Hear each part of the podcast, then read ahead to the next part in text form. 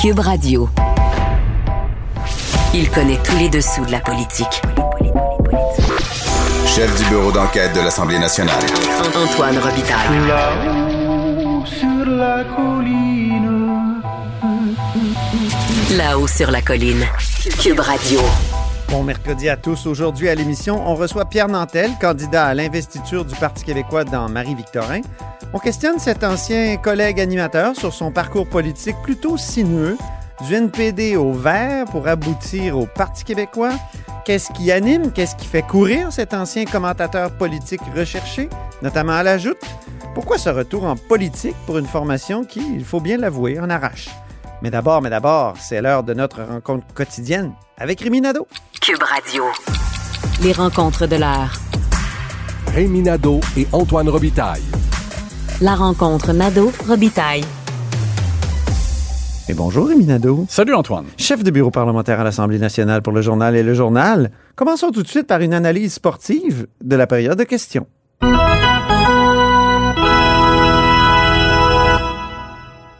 Oh, il y a eu de la rudesse euh, au Salon Bleu. Oui, alors là, on sent vraiment que les partis d'opposition ont décidé d'y aller là, euh, complètement, euh, je dirais, en jeu ouvert, plus agressif, conscient qu'il ne reste que quelques journées euh, de travaux Ils parlementaires. mettent toute la gomme. Voilà. Et, et- et tu sais que je trouve que généralement, d'habitude, c'est le vendredi de l'avant-dernière semaine, d'habitude, qui, qui est la pire euh, session où là, ça crie. Puis, euh, puis là, après ça, on se dit, Hey, ça va être terrible la semaine prochaine. Puis, oups, ça rediminue. Mais là, dans, dans le cas qui nous occupe, je trouve que cette session-ci, là, il y a vraiment un. Il n'y a pas une année où il n'y a pas eu de vœux de Noël parce que tout le monde était fâché contre tout le monde. C'est dans les années Charret, il n'y avait carrément pas eu de vœux. Parce que la, la tradition Ben veut qu'il y ait des vœux. Je Donc, me rappelle euh, pas. vendredi, une année, il n'avait pas eu. Ah, ben ouais, pourtant. C'était l'année des demandes répétées des commissions d'enquête commission sur la construction puis tout ça. Alors là, on voit. Je ferme la parenthèse. Là, on voit une escalade. Là. Oui. On voit vraiment dans les derniers jours Ah, que là, ça, ça a augmenté. Alors, Ça n'a pas de maudit bon sens. hein. On peut-tu écouter euh, on va, Dominique on va Anglade? écouter tout de suite Dominique Ouais. Anglade euh, au Salon Bleu. Mon et Dieu. et c'était donc sa première question à François Legault ce matin. L'INSPQ était au courant. Des courriels ont été envoyés pendant le mois de mars, mais encore une fois, le premier ministre nous dit que lui, dans son entourage, il n'entendait pas ces messages-là. Est-ce que le premier ministre, qui était le chef de la cellule de crise, était le seul à ne pas être au courant qu'on allait à l'abattoir dans nos CHSLD? L'abattoir, Rémi. Pourquoi pas le camp de concentration? Ouais. Pourquoi pas la Shoah? Non, mais tu sais, à un moment donné, là. Ben, c'est ça. Moi, j'en ai contre le fait que ça sous-entend qu'il y a une intention. Ça sous-entend que C'est sciemment Mm. qu'on envoie des gens volontairement pour qu'ils aillent mourir. c'est du délire. Je m'excuse, là. C'est du. C- Je trouve aussi que c'est allé beaucoup trop loin. Et euh, François Legault, pourtant, tu vois, a été plutôt calme, j'ai trouvé, dans, dans sa réponse. Là. Euh, Ouais. Il est revenu sur sa défense, à l'effet que, bon, on a fait ce qu'on qu'on pouvait. Euh, euh, il y a des choses dont ils n'étaient pas complètement au courant.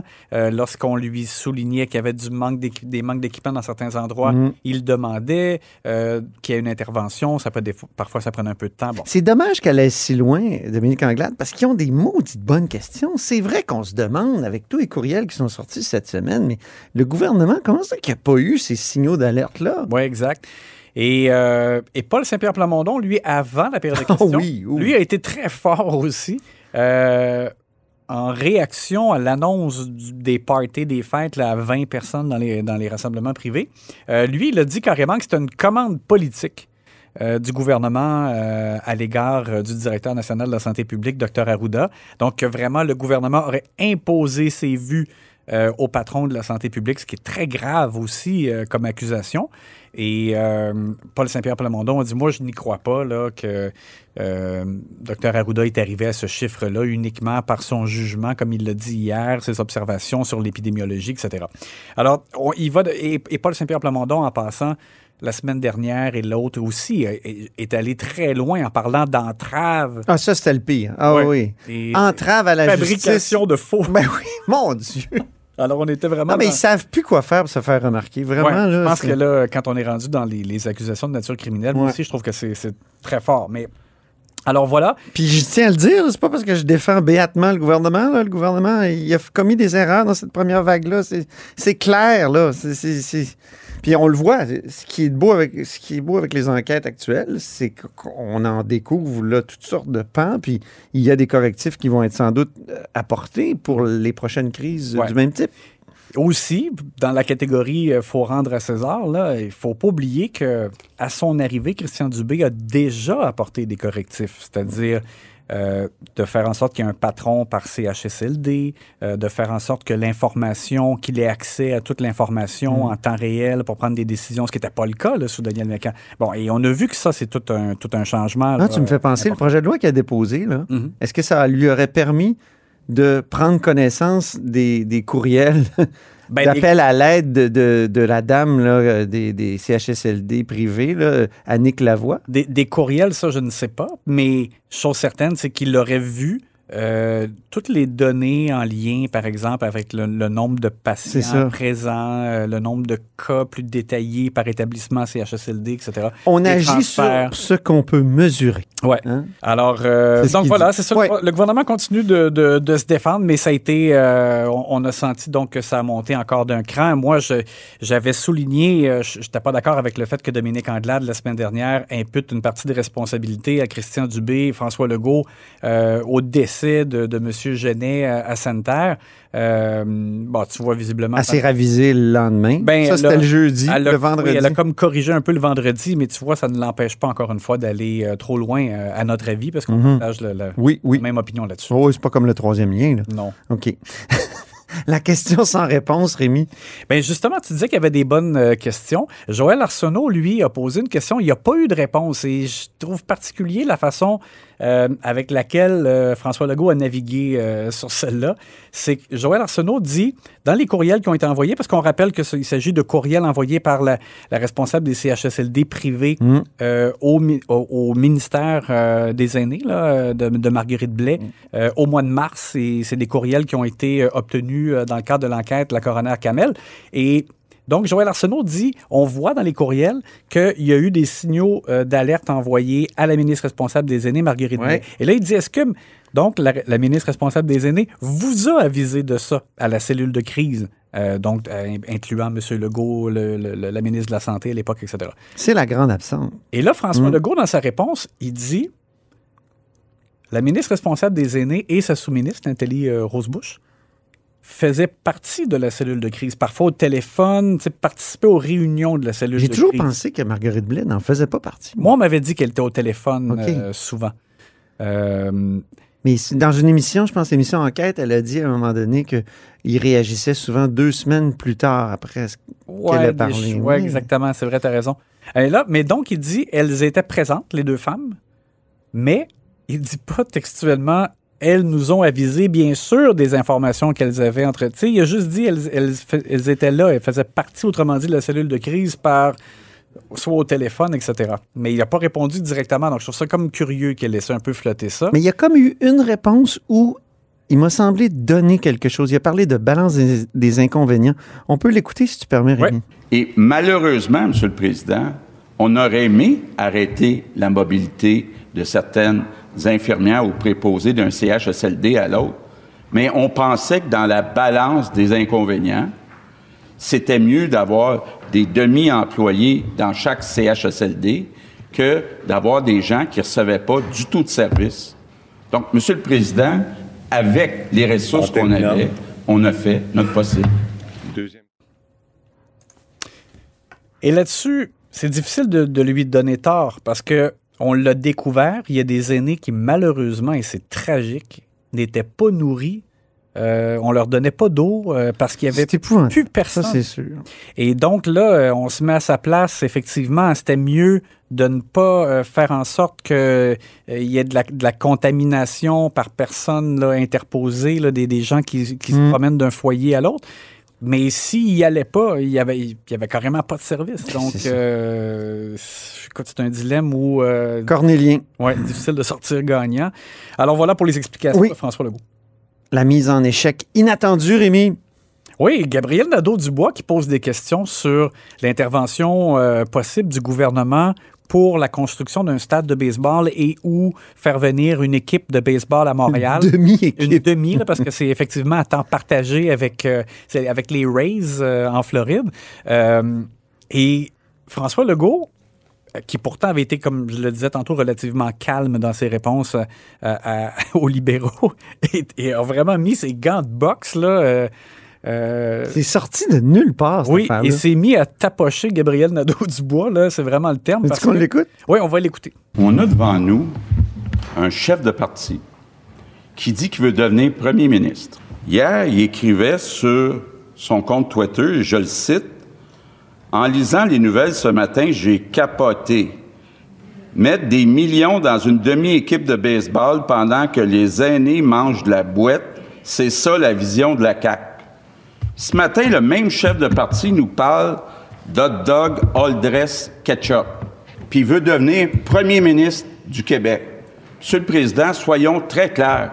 Contrairement à ce que dit le chef de Québec solidaire, il n'est pas question que notre gouvernement mette un sou des contribuables là-dedans. Alors, François Legault était vraiment fâché de, de ce message sur Twitter de Gabriel Nadeau-Dubois. Il faisait référence à la mauvaise qualité des repas dans les CHSLD. Oui. Bon. Et c'est parce que François Legault dit c'est pas vrai, on va pas mettre des millions dans une demi-équipe de baseball. Parce qu'il dit il peut pas dire ça. Premièrement, il n'y a pas eu d'annonce, il n'y a, pas de- il y a rien de concret encore là, de, de confirmé. Bon, ça, ça c'est une chose. Par contre, François Legault. c'est encore très ambigu. Ouais. Parce que dans le couloir, Pierre Fitzgibbon a dit ça coûtera rien aux contribuables, mais ça se peut qu'indirectement on intervienne. Oui, oui, c'est moi, je, moi, je sais- plus où ils vont là-dedans. Non, c'est ça, ce que j'allais dire. mais si je ferme la parenthèse. François Legault a été coupable là, de, pour- dans la confusion là-dedans parce que vous avez bien entendu qu'il a dit pas un sou des contribuables. Mais après ça, dans une autre phrase, pas ça qu'il a dit. Il a dit ça coûtera pas un sou. Là, c'est pas pareil. Là. Mm. Là, ça veut dire on revient à ce que François Legault et Pierre Fitzgibbon ont déjà dit, c'est-à-dire que pour eux, ça serait comme à coût nul. Il pourrait y avoir de l'aide du gouvernement, mais il y aurait plus d'avantages en, en impôts et taxes qui reviendraient. Bon. Alors là, ça, c'est pas pareil. Là. On, on parle d'autres choses. Donc, euh, M. Legault, euh, un petit peu confus là-dessus. Et sinon, mais pour revenir à, à son attaque, il a dit que GND, c'était indigne d'un chef de parti. Puis qu'il a dit aussi, j'ai jamais vu de la boîte comme ça. Ben oui. Il Et- fait précisément ce qu'il reproche à l'autre. Ouais. Et comme s'il il, il en revenait pas que GND ait utilisé des mots euh, plus euh, populistes, là, je dirais, euh, pour se faire comprendre. Alors, euh, on, on ne l'attendait pas. Et en même temps, tu sais, je dis ça, puis je trouve que c'est. Ça revient aux affrontements qu'on a eus en début de session parlementaire. C'est comme si François Legault veut absolument, à la fin de la session, revenir là, au fait que la confrontation, c'est entre la CAQ et Québec solidaire. C'est l'adversaire. Et Puis il veut Québec solidaire, c'est les sparages. Ouais, hein, il a les le pelleteux de nuages. pelleteux de nuages. Il essaie ça. de les définir. Ouais, puis pop, tu sais, indigne. Alors voilà. La bonne nouvelle du jour. Ben Rémi! Hey, est-ce qu'on va au moins partir la, la- la session euh, et avoir une entente sur les garderies? Ce serait le Fallait voir le sourire de Sonia Lebel, tout à l'heure, la présidente du Conseil du Trésor. Alors, entente de principe avec les euh, syndiqués à la CSN, qui représentent la majeure, la majeure partie là, des, euh, des employés syndiqués euh, des garderies. Euh, par contre, ça ne veut pas dire qu'il n'y a plus de grève. Tu sais, comme jeudi, par exemple, la, la grève se poursuit, mais au mieux, il n'y aurait plus de grève à compter de lundi si l'entente passe auprès des membres et la négociation se poursuit avec la- les syndiqués à la CSQ. Donc, ça sent quand même les bonnes nouvelles pour qu'on puisse avoir euh, un règlement et que ce soit derrière nous. Et qu'on sourit lorsqu'on va faire du ski. Et en passant, Ouais. Je, je félicite quand même Sonia Lebel de ne pas avoir attendu la conclusion de la négociation pour augmenter tout de suite les salaires des éducatrices en Ouais, garderie, parce que ça au moins freiné l'hémorragie. Les éducatrices étaient découragées et partaient quitter là, les CPE là, une après l'autre. Donc, au moins, je, moi, je pense que ça a été euh, ingénieux euh, de le faire. Euh, ils ont posé, ils n'ont pas attendu et en même temps, ça enlevait un petit peu un levier de, de négociation, je trouve, du côté des syndicats. Un Et- pouce en l'air de Rémi. Ben voilà. Il est bon là-dedans. Oui, Tous bravo. les samedis, mesdames et messieurs, Bravo, dans le Madame journal. Lebel. À demain. à demain.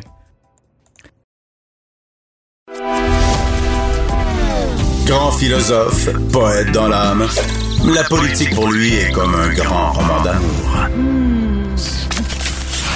Vous écoutez Antoine Robitaille, là-haut sur la colline. Une élection complémentaire se tiendra dans les prochains mois dans Marie-Victorin, une circonscription euh, qui va nous donner euh, donc un nouveau député après Catherine Fournier qui, euh, qui est devenue mairesse de Longueuil. Et un des candidats déclarés est avec nous, c'est Pierre Nantel. Bonjour Antoine. Bonjour, bonjour, un de nos euh, anciens collègues, anciens animateurs euh, du matin ici à Cube.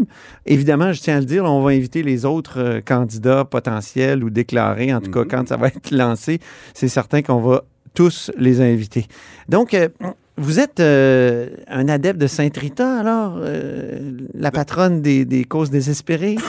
Je pensais que vous parler du, du festival de Santa Teresa, Saint-Rita, j'étais mélangé. Ben voyons donc, pas du tout. Je Non? pense, euh, ben non, je Mais pense c'est que- plusieurs personnes pensent ça du Parti québécois, là, que ça va tellement Ben, pas justement, bien. je, que- pe- je pense que c'est comme une, une tendance de, de- de l'aborder toujours sur cet angle-là. Alors Oui. que moi, je peux dire que vraiment, là, pour moi, c'était vraiment un retour au bercail. Euh, je suis revenu dans le parti qui m'a vu grandir politiquement. Euh, je me suis intéressé à la politique dès que j'étais plus jeune, en 76. Je me souviens, j'étais au centre Paul Sauvé, puis j'ai demandé à un camionneur Ah de oui? tirer sur son klaxon. Puis c'était, c'est- mon école politique. C'est le parti qui, je pense, a sculpté euh, la vision euh, sociétale du Québec euh, de façon de- les plus déterminantes de tous les partis qui se sont présentés à l'Assemblée nationale. Le PQ a été certainement le plus marquant dans ses nombreuses politiques. Et, et- et- et dans Longueuil, Marie-Victorin, ben, on peut dire que, au contraire, l'appui au Parti québécois est très fort euh, euh, et j'incarne peut-être cette espèce de, changement, mais pas, pas le mot changement est mal choisi. J'incarne peut-être justement ce retour au bercail pour plein de gens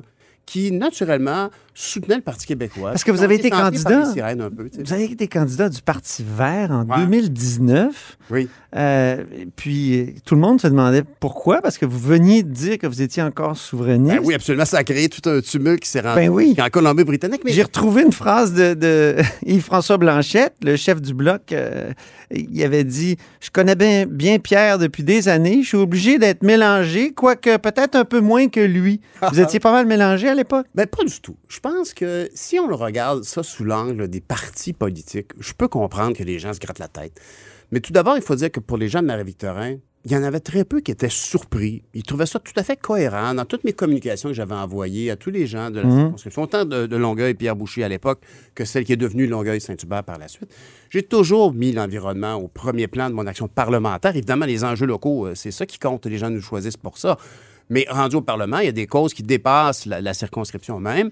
Puis euh, la, la question du réchauffement climatique, parce qu'on appelait ça du réchauffement climatique en 2011, quand j'ai été élu avec Jack Layton. Puis euh, dans cette grande vague orange, on parlait de réchauffement climatique. Aujourd'hui, on parle de crise climatique. Puis c'est ce qui m'a fait euh, chercher à être le plus efficace possible dans mon action politique lors de l'élection de 2019. Je me suis dit, si on veut parler de climat, si on veut que cette élection-là soit un référendum sur le climat, cette élection fédérale de 2019, ben, il fallait travailler avec Mère Nature, qui euh, était Elisabeth May, et qui avait vraiment, depuis le début, soutenu plusieurs fois cette approche non partisane sur le climat que j'avais amenée à plusieurs reprises à la Chambre des communes. Mhm.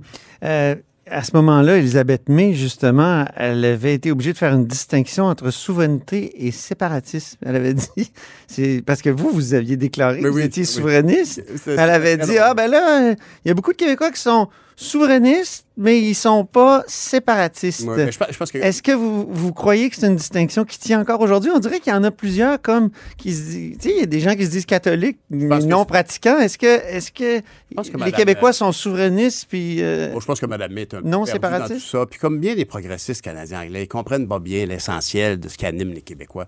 Aujourd'hui, je pense que les gens de Longueuil-Marie-Victorin, ils font comme bon, ben c'est super, ils se concentrent sur des sujets qui nous touchent directement parce que après avoir passé euh, huit ans à Ottawa, donc euh, à être actif pour représenter les gens de Longueuil, évidemment, mais sur des enjeux très particuliers comme la crise climatique. On se rappellera que j'avais essayé de rejoindre les- tous les députés pour faire un sommet des chefs pour convenir de nos réductions de gaz à effet de serre. Et finalement, ni les conservateurs ni les libéraux avaient montré, euh, s'étaient montrés présents, alors que euh, Jagmeet Singh, Mario Beaulieu, Elisabeth May et moi-même étions présents. Puis on les invitait à venir s'asseoir à la même table parce que c'est un enjeu. Aujourd'hui, je pense que les gens réagiraient différemment. Alors, lorsque j'ai fait ces choix-là, les gens de Longueuil euh, ont fait comme, bon, ben écoute, il est cohérent avec son engagement. Bon, est-ce que c'était poussé trop loin, puis il y avait un engouement tel pour le bloc, c'était super.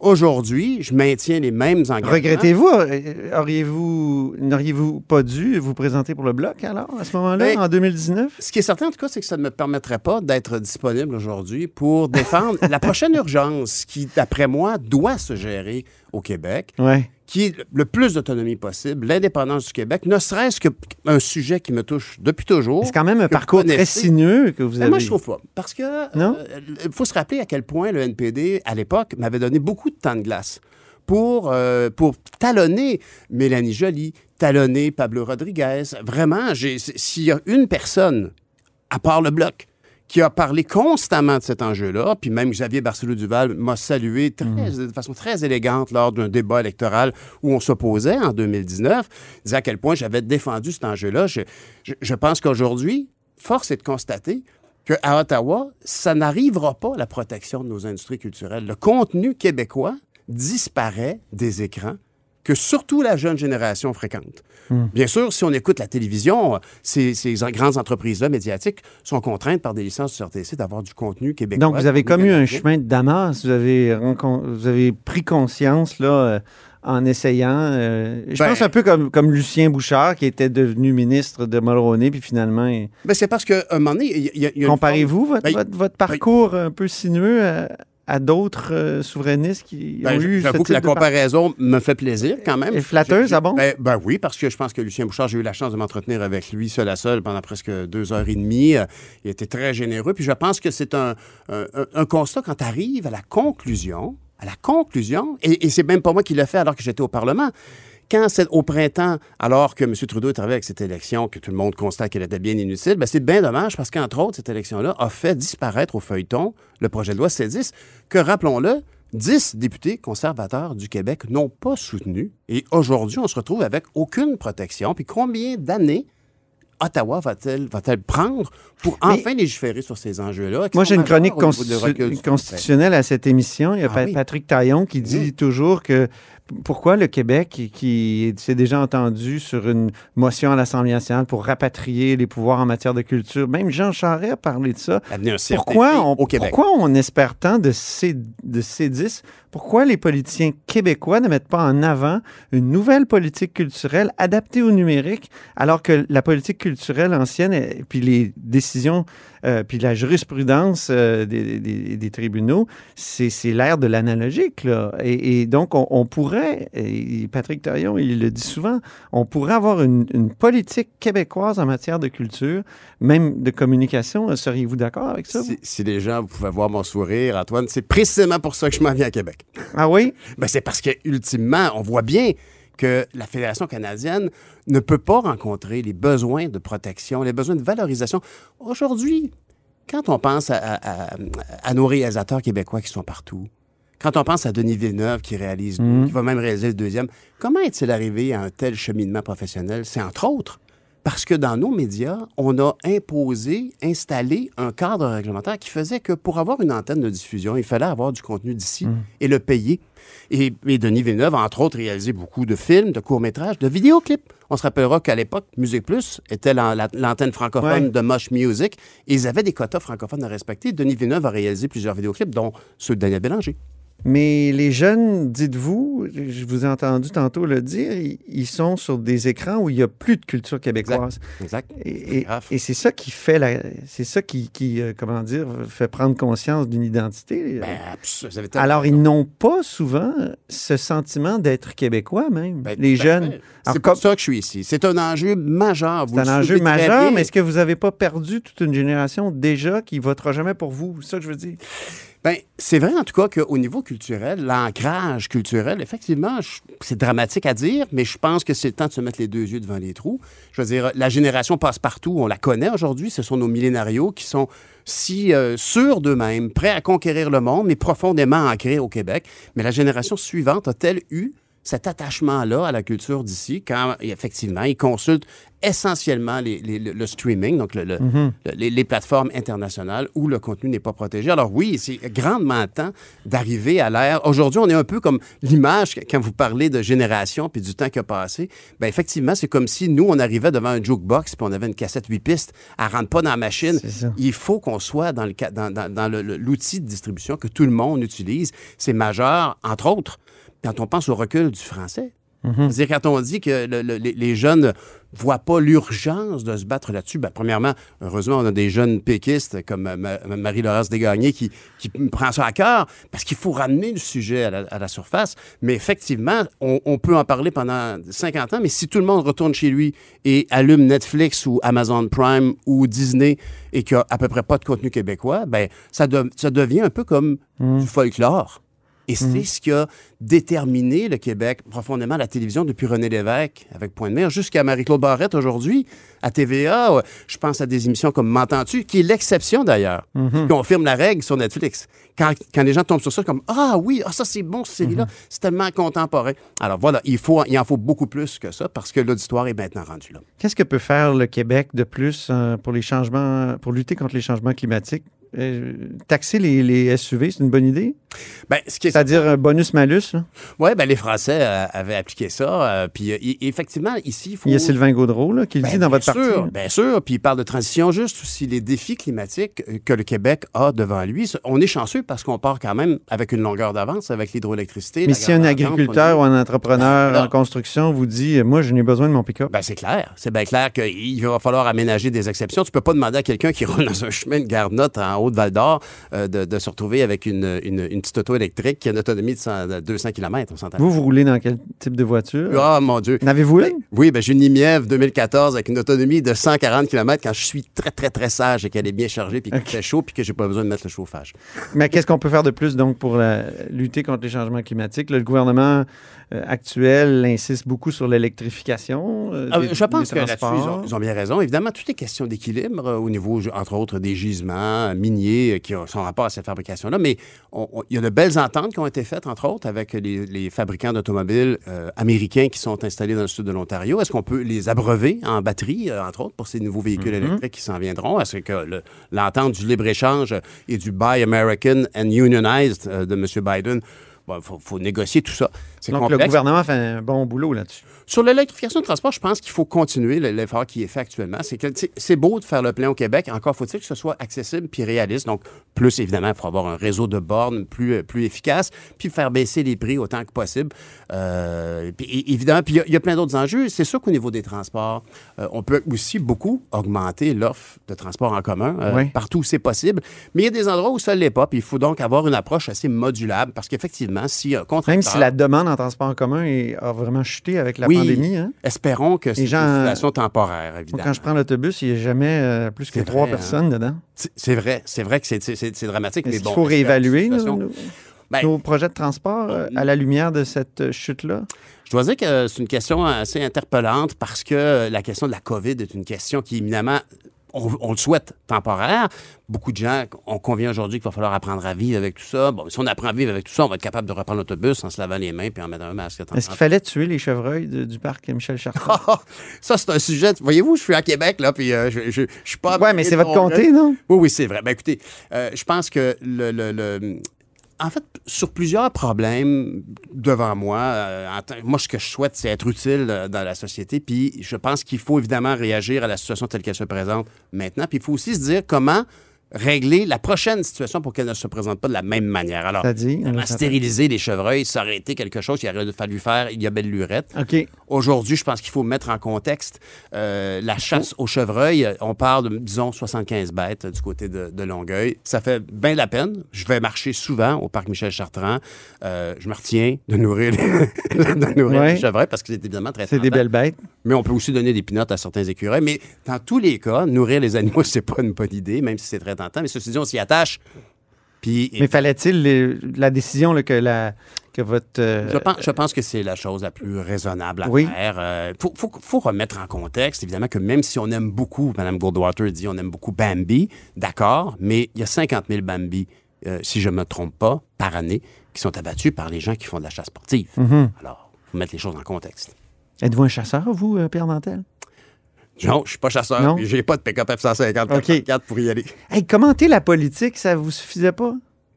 Ben, c'est- une belle question. C'est vraiment très, très. C'est un métier Parce agréable. qu'on peut avoir beaucoup de pouvoir comme On a commentateur. beaucoup d'échanges avec les gens, c'est le fun. À la joute. Mais, ça. mais honnêtement, moi, je carbure beaucoup à l'urgence. Puis l'urgence climatique, ben là, je souhaite bonne chance à Stephen Guilbeault pour qu'il fasse entendre raison à, à l'Alberta. Puis pour ce qui est de l'urgence, de la résilience du Québec, quand on voit le recul du français, quand on voit les perles de télévision, de cinéma, puis de musique qu'on fait au Québec, puis la réalité que le, le- le- jeune auditoire est de moins en moins là, il faut absolument ça. Pour moi, c'est une urgence. Est-ce que parce que Vous je étiez tanné d'être gérant d'estrade? Ben, c'est parce que concrètement, il faut faire des gestes. Et clairement, ici, euh, M. Legault euh, et son gouvernement, là-dessus, font absolument rien. Est-ce qu'il il a fallu qu'il se fasse prier pour euh, intervenir sur ces 10 puis demander quelque chose? Est-ce qu'aujourd'hui, euh, Mme Roy est au téléphone avec M. Rodriguez pour lui dire que c'est urgent? Une réglementation de cet ordre-là, en attendant que le Québec soit indépendant et ait son propre CRTC. Est-ce qu'elle Il n'est même pas obligé d'attendre euh, l'indépendance. c'est constitutionnel. euh, ultimement, c'est une demande qui peut très bien être formulée. On a tous les arguments pour en démontrer la, la- la- la véracité. Mhm. Mais en ce moment, pour le moment, là, ben, on a laissé des gens abandonner la culture. On parle beaucoup des grandes questions, mais on a parlé des chevreuils. Mais votre priorité pour, euh, pour votre comté, quelle, est- quelle est-elle en terminant? Sans aucun doute, le soutien aux organismes communautaires. Et on parle donc ici de francisation, d'accueil, d'aide alimentaire, qui sont au centre parce que Longueuil ca- Marie-Victorin est caractérisé par son riche tissu d'organismes co- communautaires et qui accueille une grande proportion de nouveaux arrivants. Donc, les enjeux de francisation sont majeurs et, et majeurs dans le beau sens du terme parce qu'on a les ressources, on a les ressources pour le logement communautaire aussi. Il faut juste avoir le soutien financier, en en faire une priorité parce que des nouveaux arrivants, on en veut tout plein à la mesure qu'on est de bien les accueillir, de les franciser et qu'ils soient bien conscients qu'ils embarquent dans un grand projet francophone en Amérique du Nord. Merci beaucoup. Pierre Nantel, candidat déclaré, en tout cas à l'investiture du Parti québécois pour Marie-Victorin. À bientôt. Au revoir. Et c'est ainsi que se termine là-haut sur la colline en ce mercredi. Merci beaucoup d'avoir été des nôtres. N'hésitez surtout pas à diffuser vos segments préférés sur vos réseaux. Ça, c'est la fonction partage. Et je vous dis à demain. Cube Radio.